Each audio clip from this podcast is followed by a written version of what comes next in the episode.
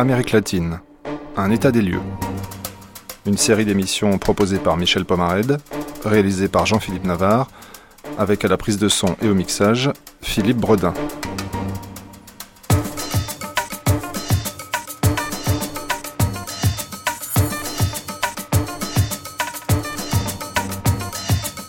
Tous les matins de cette semaine, de 9h05 et jusqu'à 12h30, nous essaierons de répondre à la question suivante. Qu'est-ce que l'Amérique latine? Un ensemble de nations disparates ou un continent avec une identité globale? Pour y voir plus clair, France Culture est partie en Argentine, au Chili et en Bolivie. Chaque matin donc, nous aborderons une problématique différente. La politique aujourd'hui, l'histoire des dictatures demain, le cinéma mercredi, jeudi l'économie et vendredi l'identité indienne en Bolivie. Chaque problématique sera traitée en trois étapes. Archives, tout d'abord, pour vous donner des repères historiques.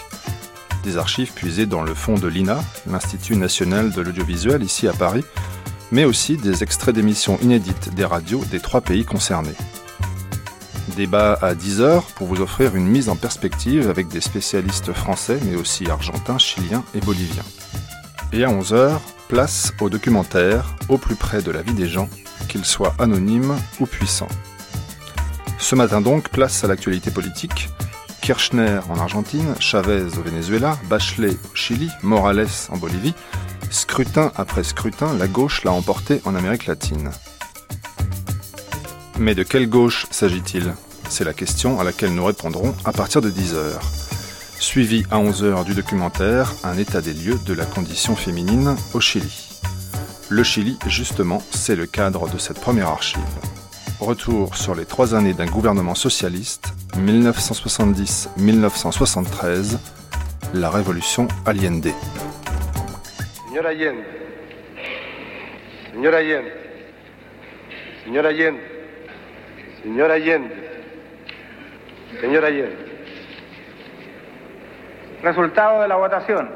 Résultat du vote. En faveur du sénateur Salvador Allende, 153 voix. Pour M. Jorge Alessandri, 35 votes. Le 4 septembre 1970, Salvador Allende obtient 36,30% des voix à l'élection présidentielle face à Jorge Alessandri, candidat de droite du Parti national, et celui de la démocratie chrétienne, Radomiro Tomic. La gauche ne représente alors qu'un tiers du vote de la population. La Constitution ne prévoyant pas de second tour, Allende est désigné à la présidence par la Chambre des députés avec l'appui des voix des démocrates chrétiens. Ces derniers feront signer au tout nouveau président Allende un pacte de respect de la Constitution chilienne. Au nom de Dieu, la session est ouverte. Approbation de la séance plénière du 24 octobre dernier, où a été élu président de la République pour la période constitutionnelle 1970-1976 le citoyen Salvador Allende Rosell.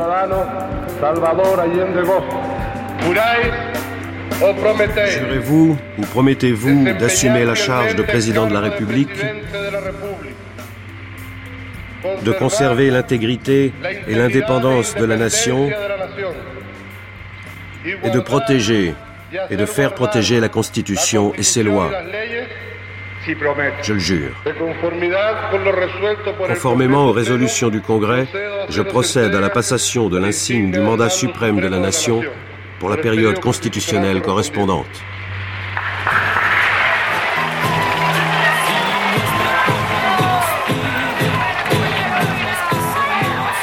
Le Congrès chilien, le plus calmement du monde et dans une parfaite légalité, a élu hier M.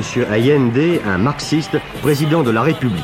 Après le Pérou, la Bolivie, le Chili le troisième pays qui prend ainsi le virage à gauche. L'importance de ces élections est évidente parce qu'elles modifient les rapports de Santiago avec les autres pays d'Amérique. Jean Supervielle, quelles sont les relations du Chili avec Cuba? Vous savez qu'il y avait déjà des relations qui avaient été amorcées par le docteur Frey, Eduardo Frey, l'ancien président, des relations sur le plan commercial, n'est-ce pas? Allende, lui, préconise une reprise des relations diplomatiques avec Cuba, qui donc sortirait Cuba et Castro de son isolement actuel et du blocus diplomatique et économique auquel il est soumis actuellement. Et ça, je crois que c'est très important. Et les relations avec les États-Unis? Eh bien là, il faut s'attendre à des difficultés certainement, puisque Allende ne cache pas son intention de nationaliser les mines de cuivre en particulier, qui sont euh, quasi totalement entre les mains des grandes entreprises américaines. Et là, il est à craindre que les relations soient difficiles pour l'avenir entre les deux pays. Après son élection, Salvador Allende met en application son programme socialiste au Chili c'est la voie chilienne vers le socialisme.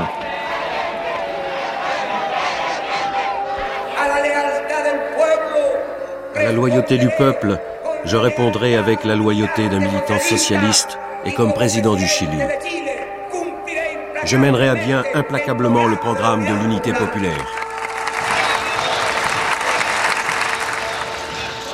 Et sans doute l'auditeur s'il a suivi régulièrement la diffusion de ces carnets, a-t-il aujourd'hui une idée plus approfondie de ce qui s'est passé récemment au Chili et des buts que poursuit l'équipe au pouvoir de l'unité populaire sous la direction de Salvador Allende Mais voici aujourd'hui la voix d'un jeune, la voix de Claudio Venturelli, 29 ans.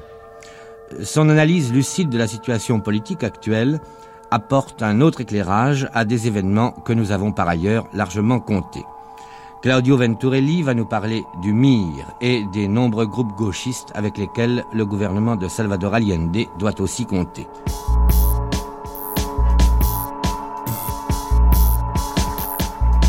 L'État n'a pas changé, la police n'a pas changé, toujours la police et la bourgeoisie. Qui a changé? Le monsieur qui est en haut du gouvernement. Et de là jusqu'à ce qu'il y ait un changement de pouvoir, et non pas seulement un changement de gouvernement, il y a encore un très long chemin à faire. Parce que quand on dit prendre le pouvoir, ça veut dire prendre la structure économique, politique et militaire euh, d'un pays. Or, euh, le Congrès, notre bien-aimé Congrès national, est toujours le même. L'armée, les forces armées sont toujours les mêmes. Les grands capitaux sont toujours les mêmes. L'ambassade américaine est toujours là et son, infiltration est toujours là. Enfin, rien n'est changé des fondamentales. Et tant que le gouvernement fera les choses comme la bourgeoisie le veut, tant que le gouvernement d'Allende fera les choses comme la bourgeoisie est capable d'accepter, donc des modifications qui ne seront pas de, euh, des réformes qui ne seront pas des réformes de fond, il continuera. La théorie, c'était la suivante. Il faut se maintenir tranquille, parce que si on ne s'en tient pas à une tranquillité absolue... On va semer la crainte. non seulement on va semer la crainte, mais on va donner pied à un coup d'État militaire. Hein la bourgeoisie va s'inquiéter et va donner un coup militaire utilisant comme prétexte donc, donc les agitations euh, populaires. Alors l'émir, là, a pris une position, il a dit, il, a, il, s'est calmé. D'accord avec l'unité populaire? Dans un accord avec l'unité populaire. On ne peut pas euh, se leurrer dans le fait que le Chili sera l'exception magnifique de l'histoire du monde. La bourgeoisie, les forces qui s'opposent pour l'utilisation du pouvoir se sont toujours opposés d'une façon bien claire. Et ici, ça n'est pas encore arrivé. Hmm. Quand il y aura vraiment un affrontement entre la classe populaire, et non pas un affrontement pendant, euh, aux urnes, hein, mais un affrontement euh, direct, hmm. quand il y aura un affrontement direct entre la classe exploitée et les exploiteurs, avec ce coussin qui est la classe moyenne qui balancera d'un côté ou de l'autre, et tant qu'il n'y aura pas ça, on ne pourra pas parler d'un changement radical. Mais sur quoi te fondes-tu pour dire que la bourgeoisie empêche le gouvernement d'unité populaire de faire des réformes? Il suffit de voir euh, toute la réaction de la bourgeoisie avec les mesures proposées par le gouvernement d'Allende. Après le 4 septembre, c'est-à-dire après que Allende a gagné aux urnes, et il a gagné pour une marge très étroite, entre le 4 septembre et le 4 novembre, il a fallu que le Congrès ratifie Allende comme président. Mais pour cela, il fallait les deux tiers du Congrès. Or, l'unité populaire au Congrès n'avait pas les deux tiers et il fallait donc l'alliance avec les, les grands perdants du, situés au milieu de la politique, donc la démocratie chrétienne, qui représente mieux que personne la bourgeoisie. Et cette euh, démocratie chrétienne a imposé donc euh, des euh, conditions pour donner son appui. Ces conditions ont été toutes visant à freiner la possibilité d'un grand développement des réformes proposées par l'unité populaire. Je croyais que surtout elle avait demandé qu'une garantie des libertés individuelles. C'est ça, c'est ce qu'on appelle la, la garantie constitutionnelle, les garanties constitutionnelles. Les garanties constitutionnelles étaient surtout euh, basées sur le fait de respecter la liberté euh, individuelle, ce qui est une bonne chose. Et les, les garanties constitutionnelles allaient surtout pour empêcher une réforme de l'armée pour empêcher la formation des milices populaires, pour ne pas changer l'état euh, légal euh, donc judiciaire et politique, pour ne pas réformer euh, certains postes. Les grands corps de l'État. Les grands corps de l'État, exactement. Mais alors, je te reprends seulement sur un point, ce qui concerne l'armée. Il semblait qu'au Chili, l'armée avait donné au contraire une preuve de sa fidélité à l'esprit constitutionnel. Oui. L'armée a agi, disons, de façon intelligente jusqu'à présent.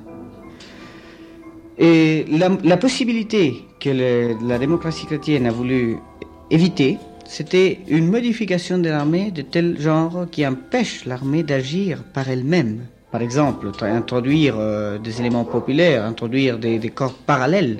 Il fallait empêcher ça à tout prix, parce qu'il fallait empêcher la création d'un groupe, d'une force qui pourrait éventuellement, à un moment donné, s'opposer à l'armée.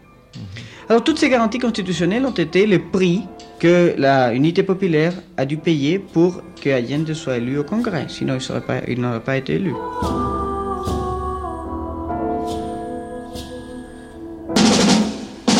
Chili, septième mois de socialisme à la chilienne, troisième et dernière page de l'enquête de Michel Toriac. J'ai rapporté deux documents. Le premier est l'interview de Madame Allende, la femme du président de la République on franchit facilement la porte de celle que l'on surnomme affectueusement Tencha, au palais présidentiel de la Moneda. Ma question, la femme d'un président socialiste se sent-elle euh, différente des femmes d'autres présidents? Voici sa réponse. Est-ce que notre président est différent aux autres Moi, comme femme de président, je crois que je suis différente parce que notre contact avec le peuple est très proche, notre rythme est très dynamique.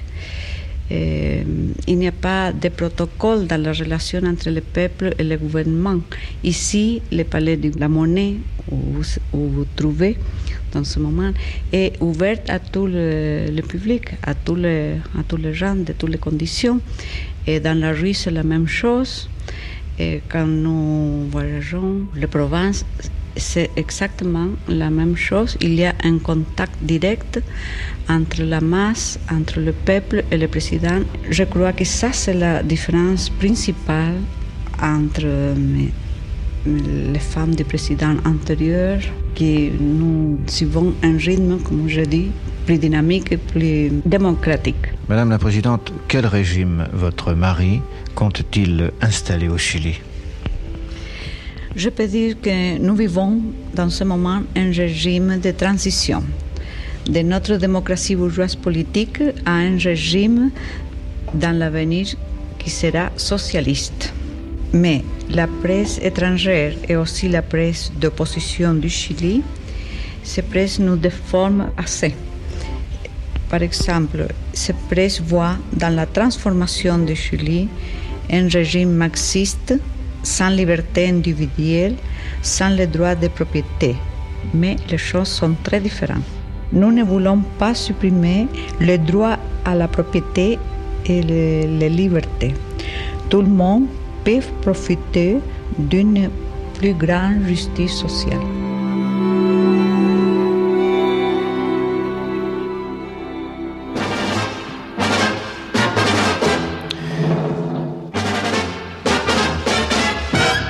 Michel Toriac revient du Chili, Roger Giquel euh, du Pakistan. Leurs témoignages, nous les entendrons dans le courant de cette édition de 13 heures. Deux problèmes internationaux importants pour l'ensemble du monde. Le Chili, marxiste, vit sous la présidence euh, de M. Allende, M. Allende qu'a rencontré notre envoyé spécial il y a quelques jours. Le Chili, 4000 km de long, 200 km de large, bordant le Pacifique, le Chili qui vit depuis sept mois sous un régime marxiste. Le président de la République chilienne, Salvador Allende, est en effet un vieux militant du Parti communiste qui est arrivé au pouvoir grâce à une coalition de fonds populaires. C'est la première fois qu'un pays se donne un tel régime d'une façon démocratique, c'est-à-dire par des élections libres, sans révolution, sans coup de force. Cette expérience sans précédent mérite donc qu'on s'y attarde. Et c'est ce qu'a fait Michel Doriac qui, de retour du Chili, nous explique comment un beau jour, un pays de 9 millions d'habitants peut passer de notre société au socialisme. Alors, Michel Doriac, en arrivant à Santiago, quelle a été votre première impression?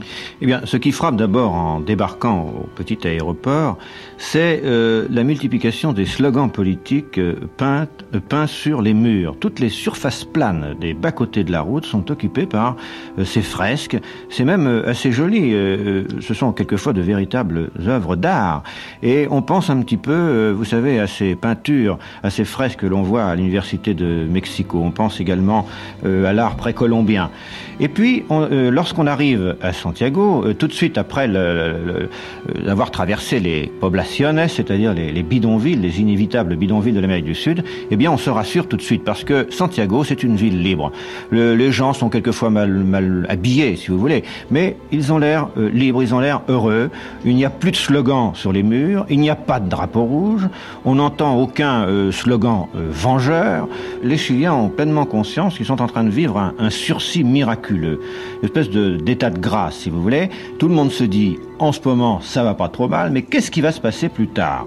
Il faut dire une chose, c'est que les Chiliens sont, qu'ils soient de droite ou de gauche d'ailleurs, sont très attachés à un certain principe, notamment d'abord les libertés, car vous savez que le Chili est toujours resté euh, extrêmement libre depuis 150 ans. Il n'y a jamais eu une dictature au Chili, et évidemment c'est extrêmement euh, étonnant en Amérique du Sud. Alors ils veulent rester libres, ça c'est une chose. Et puis aussi, ils ont un grand respect du président de la République, qu'il soit d'ailleurs euh, de droite ou de gauche, que ce soit M. Alessandri ou M. Allende. Et il faut bien dire une chose, c'est que Salvador Allende a beau être marxiste, c'est un homme extrêmement rassurant, il a une rondeur rassurante, il est extrêmement honnête, il est sympathique. Puis il faut dire aussi qu'il a décrété, euh, bah, mon Dieu, des choses extrêmement populaires, notamment, par exemple, une augmentation euh, de 35% des salaires. Alors évidemment, il s'est fait des amis partout. Puis il y a eu les nationalisations. Comment se passe la nationalisation? Comment se passe l'expropriation d'une entreprise, par exemple? Bah, Il faut dire que ces réformes sont, euh, sont voulues par tout le monde, qu'on soit de droite ou de gauche. Seulement, évidemment, il y a des moyens n'est-ce pas, employés pour les faire. Bah, une nationalisation d'une entreprise, ça se passe de deux manières. Ou c'est le gouvernement qui décide de la nationalisation, qui fait ce qu'on appelle une intervention, euh, avec un prétexte, euh, par exemple, cette, euh, cette entreprise appartient à des étrangers, il faut qu'elle devienne chilienne, ou alors elle est mal exploitée. Alors à ce moment-là, ça se passe légalement. Bon. Ou alors, la plupart du temps, c'est, je ne dis pas la plupart du temps, mais enfin parfois, assez souvent quand même, c'est le MIR, c'est-à-dire le mouvement de la gauche révolutionnaire, c'est un mouvement gauchiste, qui provoque artificiellement une crise sociale dans l'entreprise, et les ouvriers occupent, et alors à ce moment-là, le gouvernement est obligé d'entériner euh, cette, euh, cette, expropriation illégale, euh, sous peine évidemment de se faire désavouer par la masse. Vive la réforme agraire vous êtes allé dans la campagne chilienne, Michel Toriac, chez les Indiens Mapuche et les colons européens qui se sont installés là depuis 50 ou 60 ans. Lorsque le président Allende a accédé au pouvoir, on a beaucoup parlé de cette réforme agraire qui allait être entreprise. Alors, où en est-on et en quoi consiste-t-elle actuellement? Euh, La réforme agraire consiste à nationaliser, à étatiser, à exproprier les grandes propriétés, ce qu'on appelle les fundos. Et pour l'instant, il n'est pas question que l'on touche aux moyennes et aux petites propriétés. Mais ce n'est pas toujours le cas parce que, encore encore une fois, comme dans l'industrie, comme en ville, n'est-ce pas, le MIR, le mouvement euh, euh, de la gauche euh, révolutionnaire, essaie de pousser les paysans à exproprier tous les propriétaires. Alors, vous avez des pauvres gens qui n'ont jamais eu de terre, n'est-ce pas, à qui l'on dit, eh bien, vous voyez la grande propriété qui est à côté, ou la petite propriété, ou la moyenne propriété, allez-y, c'est à vous.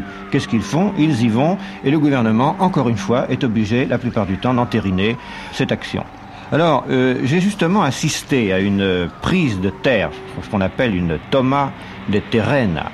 Euh, ça se passe d'une façon euh, assez pittoresque. Euh, vous avez euh, la coopérative qui s'appelle l'Assatamiento, qui est réunie au centre d'un petit pré. Les femmes et les enfants sont là, muets. Le gouverneur de Lautaro, c'est là où j'étais, euh, ce gouverneur, c'est un vieux militant du Parti communiste, me traduit la déclaration solennelle du chef des Mapuches. Les Mapuches, ce sont les Indiens euh, du pays. Autour de nous, comme un troupeau de biches craintives, les Indiens aux yeux bridés, frissonnant sous leurs ponchos rapiécés, écoutent gravement cet homme qui les représente. Écoutez, c'est le gouverneur qui traduit. J'ai demandé à M. euh, Celestino Burgo, qui est le dirigeant de, de cet assentamiento, pourquoi ils ont pris la ferme. Bien. Estimado compañero, compañero gobernador del departamento de Lautaro, y estimados compañeros que también son de, de otros países, eh, doy agradezco. Il a dit, euh, cher ami, cher ami qui venez de pays lointains, euh, la raison pourquoi nous sommes pris cette ferme, c'est parce que nous vivions avec euh, des difficultés et nous avons besoin de la terre pour pouvoir vivre. Bien. Eh, a continuación, compañero, con un fin, compañero, para hacer un progreso progrès en este hermoso Chile dans nos beaux pays, con una manera de producir más de lo que se producía en Chile. Nosotros como agricultor de conocimiento necesitamos trabajos du en cuanto de que somos uno de los ha cultivado en modo de, de- de agricultura, en modo de cualquier clase de trabajo. parce que toujours nous avons travaillé dans, dans la terre.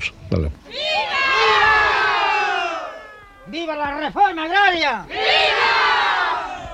Qu'est-ce qu'il crie Eh, vive la- l'assentamiento Colo Colo, eh, vive le mouvement paysan révolutionnaire, et vive la réforme agraire.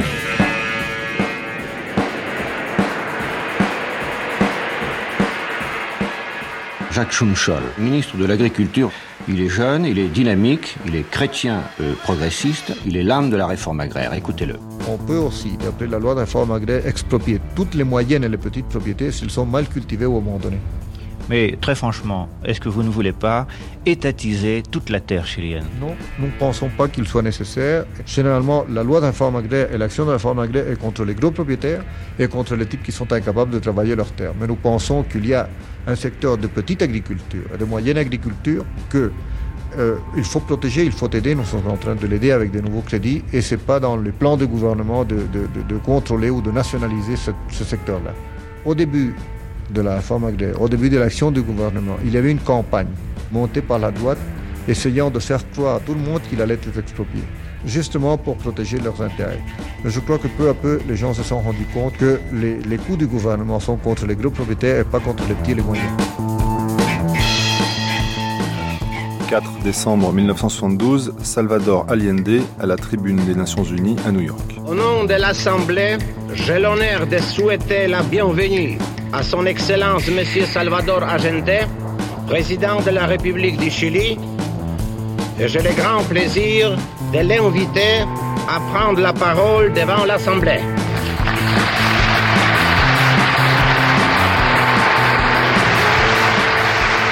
Vengo de Chile, Je viens du un Chili, país pequeño, un petit pays, mais où aujourd'hui chaque citoyen est libre de s'exprimer comme bon lui semble. Un pays où règne une stricte e tolérance culturelle, religieuse et idéologique, et où la discrimination raciale n'a pas cours. un pays avec une classe ouvrière unie en une seule organisation syndicale, où le suffrage universel et secret est le socle d'un régime multipartite.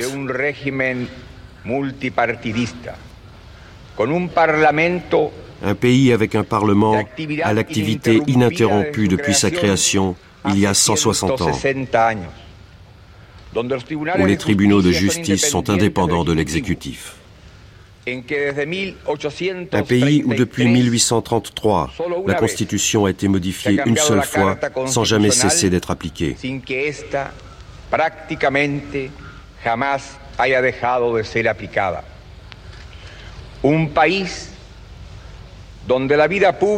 Un pays dans lequel la vie publique est organisée autour d'institutions civiles et qui compte des forces armées de formation professionnelle, animées d'un très profond esprit démocratique. Un país de cerca de 10 Un pays de près de 10 millions d'habitants qui nous a donné en une seule génération deux prix Nobel de littérature, Gabriela Mistral et Pablo Neruda.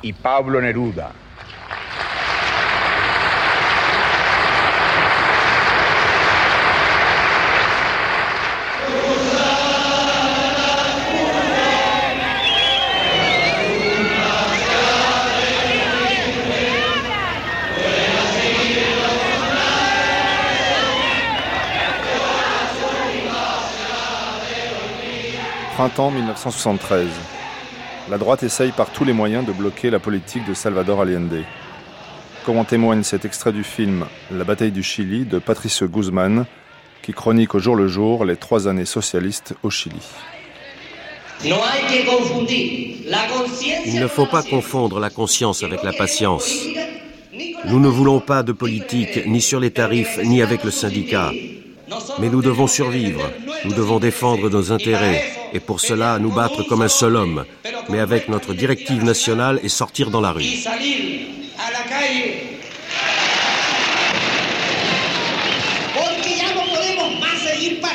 On ne peut plus continuer à subir, à compter, à crever. Les machines ont vieilli, tout comme les dos courbés de tant d'entrepreneurs qui ont traversé tant de générations. Il s'agit de remplir les marmites, de pouvoir survivre, de pouvoir résister, de pouvoir sauver cette activité. Parce que c'est avec elle que l'on sauve le travail de millions de personnes qui ont foi et confiance. Parce que cet homme qui travaille, ce transporteur maltraité, c'est bien lui qui est en train de construire le Chili.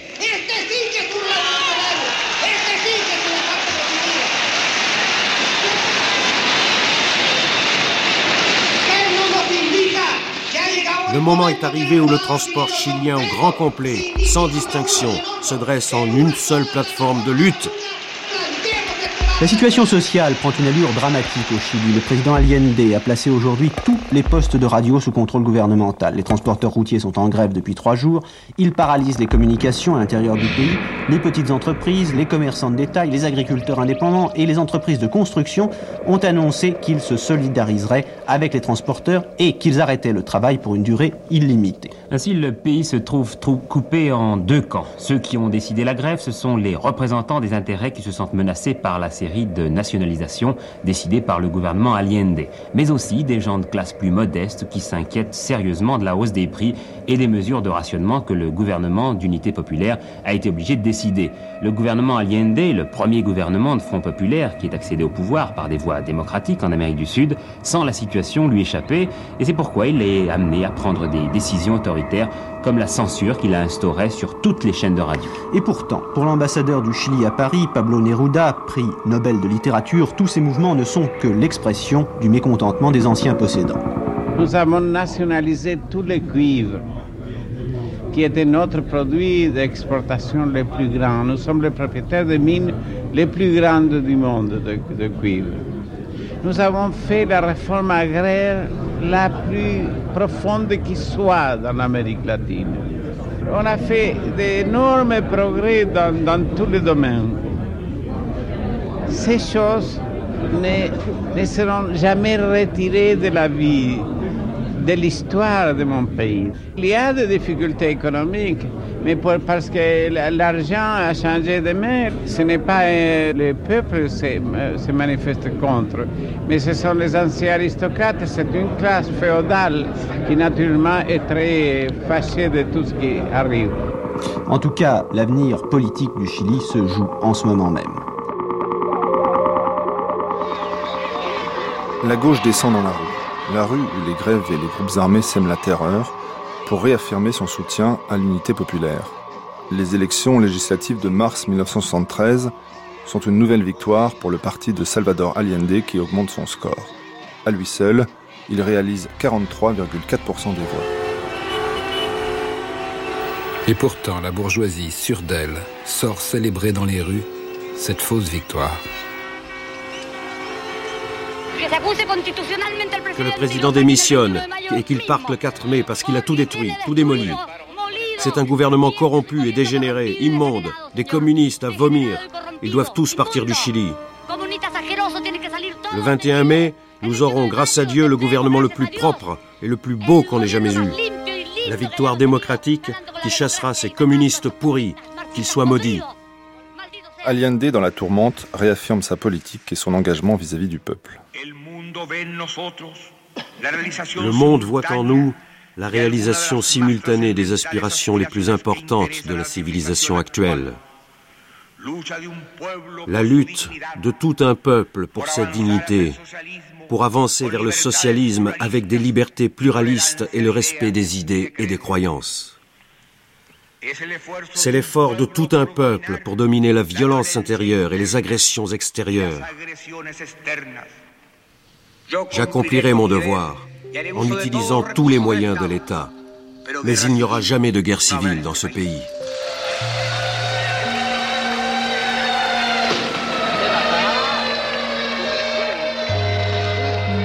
Le Chili qui se dirige pas à pas vers la guerre civile. L'extrême droite est prête à tenter un coup de force contre Salvador Allende. Elle profite d'une situation économique désastreuse.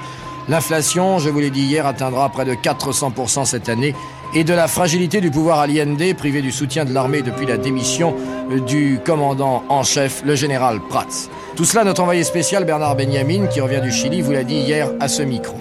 On ne compte plus les attentats à Santiago. Hier, des militants du mouvement d'extrême droite Patrie et Liberté ont attaqué une caserne du centre de la capitale. Il y a eu trois blessés.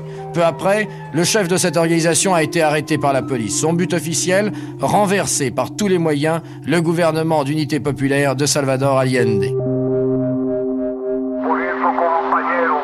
Tout cela, camarades, je ne le fais pas comme révolutionnaire, comme chilien, comme président. Je le fais devant vous comme camarade président.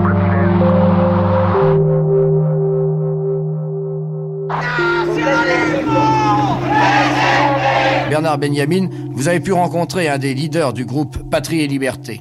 Un certain matin, dans la banlieue de Santiago, dans le café où j'attends mon interlocuteur, tout le monde se presse autour des dernières nouvelles, tout le monde ne parle que du dernier attentat commis la nuit passée par des membres de Patria et Libertad, Patrie et Liberté, un groupe terroriste d'extrême droite responsable du coup d'État déjoué du 29 juin 1973.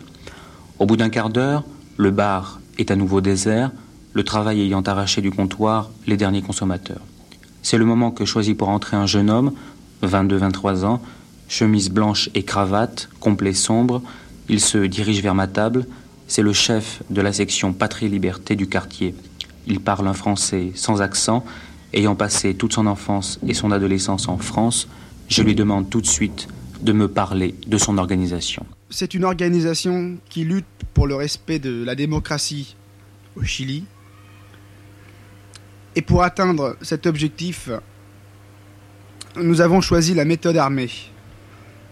La méthode armée car ça fait maintenant trois ans que le gouvernement marxiste est au pouvoir et que même et que ni les gens du Parti démocrate chrétien, ni les gens du Parti national au Parlement n'ont réussi à renverser le gouvernement. Est-ce que Patrie Liberté compte beaucoup de membres? Je ne peux pas vous le dire. euh, disons qu'il y en a quelques milliers dans, dans tout le pays. Tous armés? Tous armés, bien sûr. Vous savez, il est très facile de trouver des armes au Chili euh, actuellement. Mais est-ce que comment ça se passe un peu dans la clandestinité puisque depuis le 29 juin, depuis le coup d'État avorté, vous êtes dans la clandestinité? Euh, ça se passe très bien, vous savez.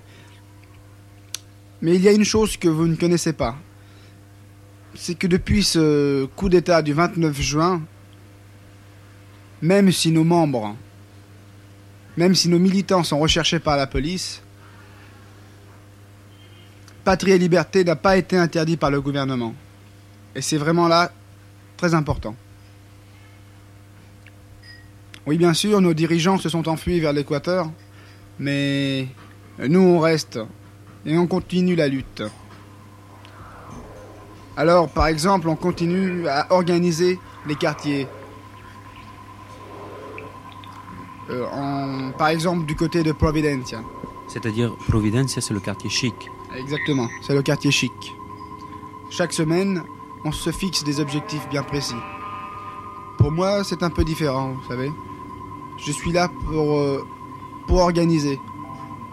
L'action, c'est pour les autres. Mais notre, notre objectif final, c'est la chute du gouvernement. C'est nous débarrasser de toute cette vermine maoïste et marxiste. Est-ce que pour cela vous seriez prêt à assassiner le président Allende? Euh, moi non. Je vous l'ai dit, je suis là pour organiser, c'est tout. Mais d'autres, oui, oui, certainement, oui, certainement. Après tout, si Agen demeure, c'est la guerre civile. Et l'armée devra prendre le pouvoir. Et alors là, oui, on pourra faire des choses intéressantes. D'abord, nous nous débarrassons de, tous les communistes. Il faut les exterminer. Il faut exterminer cette vermine et rétablir certaines valeurs. Vous comprenez?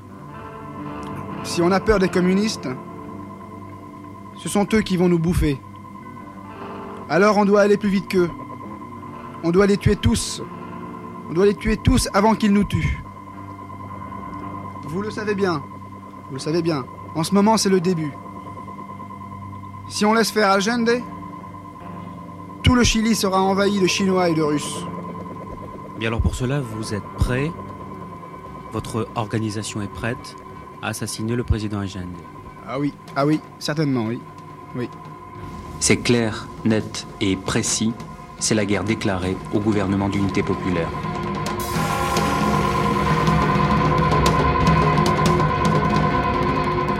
C'est précisément le groupe Patrie Liberté qui est à l'origine des groupes de protection qui se sont multipliés dans les beaux quartiers.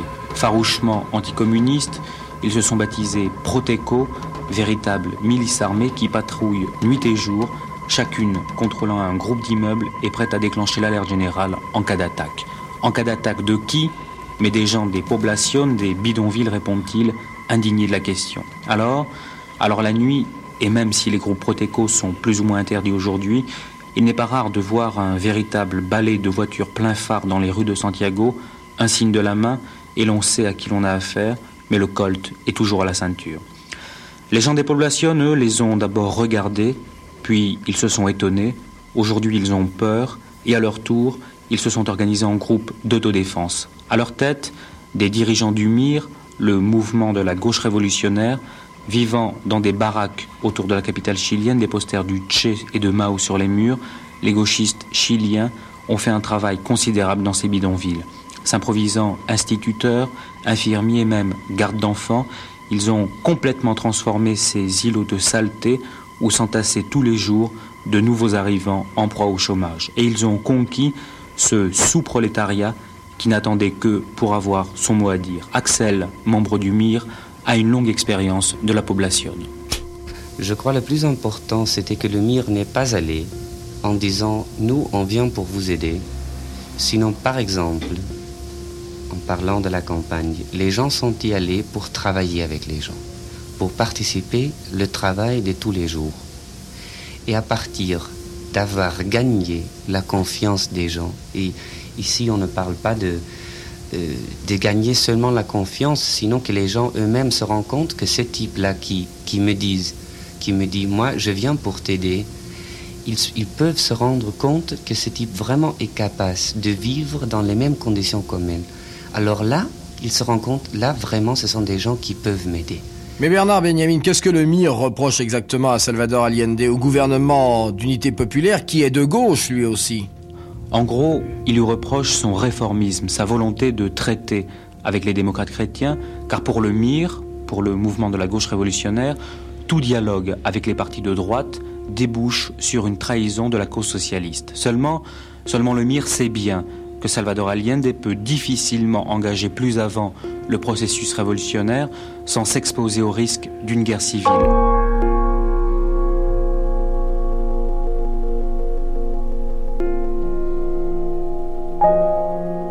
Les communistes français face à l'expérience Allende. Étienne Fajon, l'un des responsables du PCF, rentre du Chili. Comment un communiste français explique-t-il la situation au Chili? C'est la question que Jean-Claude Mangeot a d'abord posée à M. Fajon.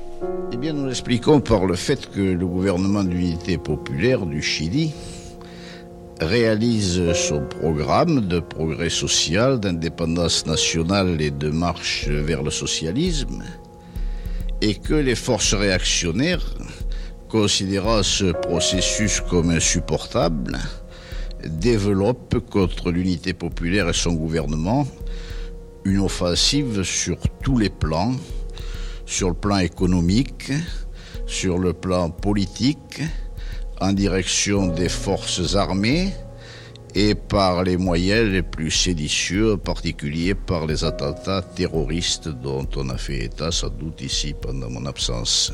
Les mots d'ordre aventuristes lancés par le MIR ou d'autres formations gauchistes n'ont pas d'autre résultat que de pousser une partie des classes moyennes vers les forces réactionnaires et par conséquent d'affaiblir l'unité populaire. Ces thèses et ces activités servent objectivement les décès de la réaction. Qu'est-ce que vous appelez exactement force réactionnaire?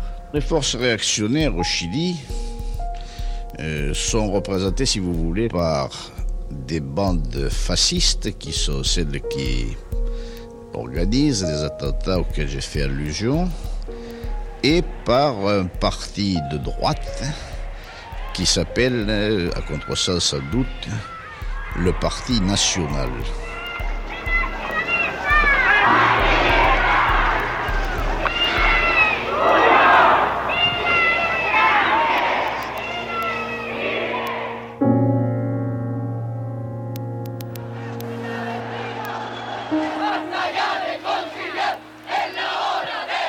Stade national à Santiago du Chili, Allende fait face à ses partisans qui semblent prêts à en découdre avec les forces de droite. Assez de conciliation, c'est le moment de se battre. Je demande la parole.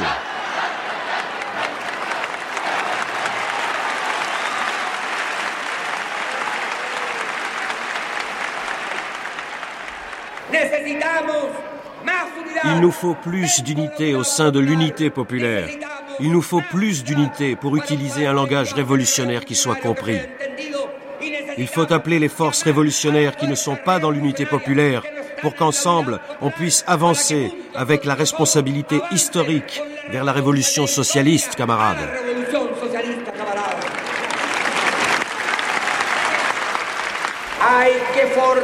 Il faut renforcer le pouvoir populaire, les commandements communaux. Il faut les renforcer. Il faut renforcer les filières industrielles, mais pas comme des forces parallèles au gouvernement, mais comme des forces au sein du gouvernement populaire.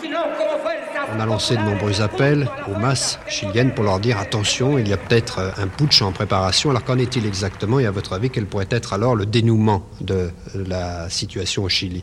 Ce qui fait que nos amis, les gens avec qui j'ai parlé, sont attentifs à l'éventualité tentative de push dans la prochaine période, c'est que les partisans du coup de force, les forces réactionnaires extrêmes, ont subi dans les derniers temps des revers. Il y a eu contre elles des manifestations populaires massives.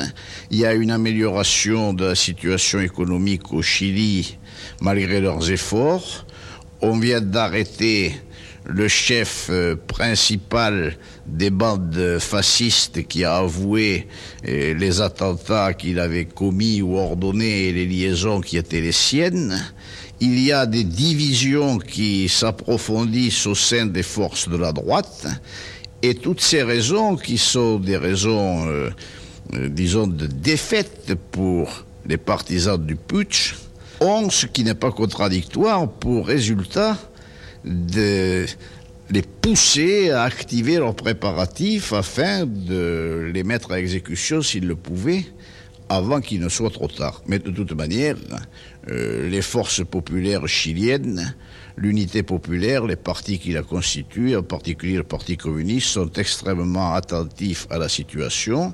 Le gouvernement Allende, en aucun cas, ne déclenchera quoi que ce soit qui ressemble à une guerre civile.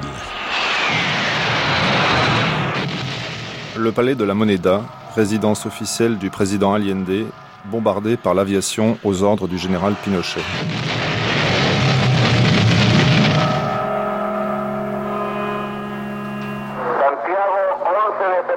Santiago le 11 septembre 1973. Constatant, premièrement, la très grave crise économique, sociale et morale qui est en train de détruire le pays. Deuxièmement, l'incapacité du gouvernement à prendre les mesures permettant d'arrêter le processus de généralisation du chaos. Troisièmement, l'essor incessant des groupes armés paramilitaires organisés et entraînés par les partis politiques de l'unité populaire, qui entraîneront le peuple chilien à une inévitable guerre civile. Les forces armées et les carabiniers du Chili déclarent, premièrement, que Monsieur le Président de la République doit procéder à la restitution immédiate de sa charge de président aux forces armées et aux carabiniers du Chili. Deuxièmement, déclare que les forces armées et le corps des carabiniers du Chili sont unis pour organiser la mission historique et responsable de lutte pour la libération de la patrie du joug marxiste et la restauration de l'ordre et des institutions. Troisièmement, les travailleurs du Chili peuvent avoir l'assurance que les conquêtes économiques et sociales qu'ils ont atteintes jusqu'à ce jour ne souffriront d'aucune modification fondamentale. Quatrièmement, la presse, la radio et les chaînes de télévision fidèles à l'unité populaire doivent suspendre leurs activités d'information à l'instant même.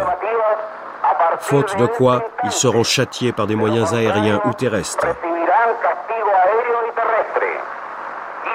Cinquièmement, la population de Santiago doit demeurer chez elle afin d'éviter toute victime innocente.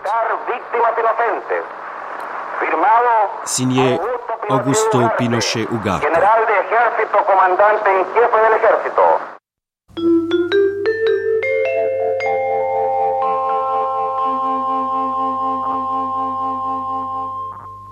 Interactualité Magazine, édition du soir, Patrick Lecoq. Bonsoir.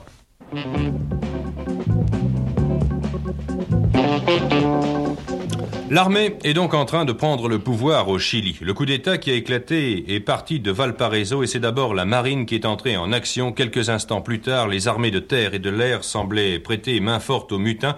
Les informations, Ralph Pinto, qui parviennent actuellement de Santiago du Chili, sont, il faut le dire, fournies par les radios qui sont aux mains des militaires. Oui, en effet. Ces radios proclament aussi que l'armée contrôle la majeure partie du pays, que le président est destitué, que le couvre-feu est décrété, que l'état de siège est également appliqué.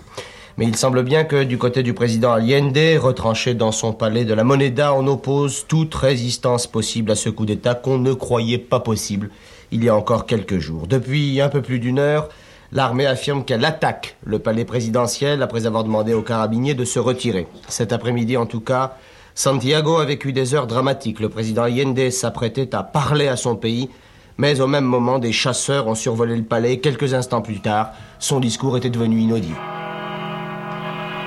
Inaudibles les dernières paroles de Salvador Allende? Pas si sûr. C'est certainement la dernière opportunité que j'ai de vous parler. Les forces armées aériennes ont bombardé les antennes de radio.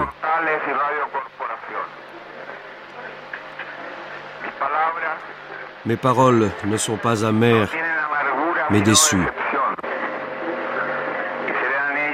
Elles sont la punition morale pour ceux qui ont trahi le serment qu'ils firent.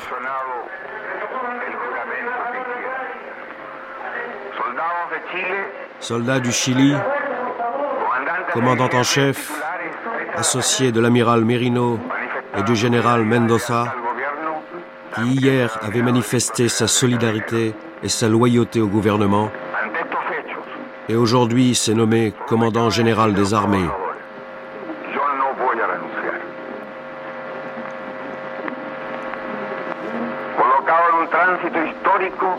Face à ces événements, je peux dire aux travailleurs que je ne renoncerai pas. Dans cette étape historique, je paierai par ma vie ma loyauté au peuple. Je vous dis que j'ai la certitude que la graine que l'on a confiée au peuple chilien ne pourra pas être détruite définitivement.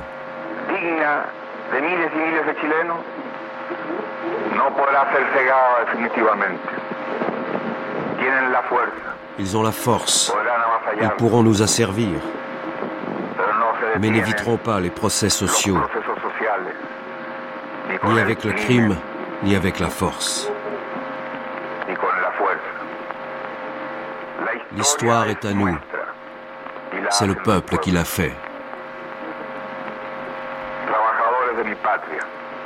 Travailleurs de ma patrie, je veux vous remercier pour la loyauté dont vous avez toujours fait preuve, de la confiance que vous avez reposée sur un homme qui a été le seul interprète du grand désir de justice, qui jure avoir pu respecter la Constitution et la loi. En ce moment crucial, la dernière chose que je voudrais vous adresser est que j'espère que la leçon sera retenue. Le capital étranger et l'impérialisme ont créé le climat qui a cassé les traditions, celles que montrent Scheider et qu'aurait réaffirmé le commandant Araya. C'est de chez lui, avec l'aide étrangère, que celui-ci espérera reconquérir le pouvoir afin de continuer à défendre ses propriétés et ses privilèges. Je voudrais m'adresser à la femme simple de notre terre, à la paysanne qui a cru en nous, à l'ouvrière qui a travaillé dur et à la mère qui a toujours bien soigné ses enfants. Je m'adresse au personnel de l'État, à ceux qui depuis des jours travaillent contre le coup d'État, contre ceux qui ne défendent que les avantages d'une société capitaliste. Je m'adresse à la jeunesse, à ceux qui ont chanté et ont transmis leur gaieté et leur esprit de lutte. Je m'adresse aux Chiliens, ouvriers, paysans, intellectuels, à tous ceux qui seront persécutés parce que dans notre pays le fascisme est présent déjà depuis un moment. Les attentats terroristes faisant sauter des ponts, coupant les voies ferrées, détruisant les oléoducs et gazoducs, face au silence de ceux qui avaient l'obligation d'intervenir. L'histoire les jugera. Ils vont sûrement faire taire la radio Magalianes et vous ne pourrez plus entendre le son métallique de ma voix tranquille. Peu importe, vous continuerez à m'écouter, je serai toujours près de vous. Vous aurez au moins le souvenir d'un homme digne qui fut loyal avec la patrie. Le peuple doit se défendre et non pas se sacrifier. Il ne doit pas se laisser exterminer et se laisser humilier. Travailleurs, j'ai confiance dans le Chili et en son destin. D'autres hommes espèrent plutôt le moment gris et amer où la trahison s'imposerait. Allez de l'avant, sachant que bientôt s'ouvriront de grandes avenues où passera l'homme libre pour construire une société meilleure. Vive le Chili, vive le peuple, vive les travailleurs. Ce sont mes dernières paroles. J'ai la certitude que le sacrifice ne sera pas vain et qu'au moins ce sera une punition morale pour la lâcheté et la trahison.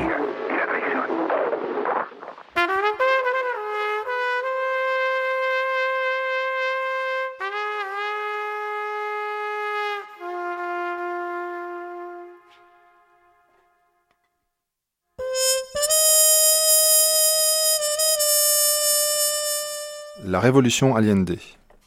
Documentation INA, Sandra Escamez. Pour approfondir cette archive, rendez-vous sur notre site internet, l'adresse c'est www.franceculture.com. Mais surtout ne partez pas, dans un court instant, c'est notre débat.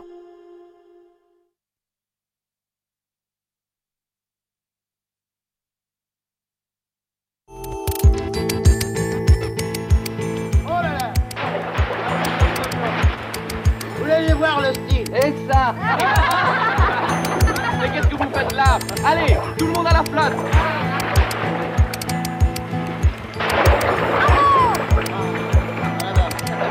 Tu vas me le payer, toi. J'adore venir baigner. C'est formidable aujourd'hui.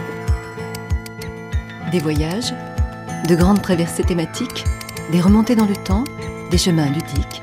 Jusqu'au 27 août, c'est l'été sur France Culture.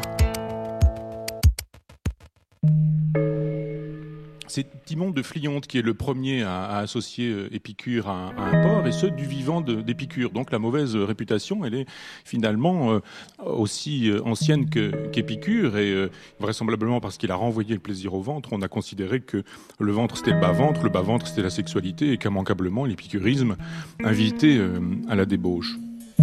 Contre-histoire de la philosophie, Michel Onfray poursuit le cap d'un voyage amorcé il y a maintenant 4 ans. Cet été, les ultras des Lumières.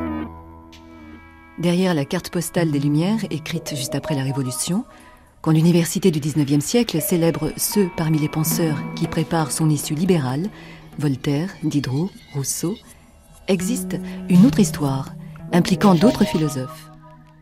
De Jean Mélier à Maupertuis, de la Métrie à Helvétius, Holbach ou Sade, dans le rond de lumière cet été, les ultras du lundi au vendredi jusqu'au 25 août à 19h.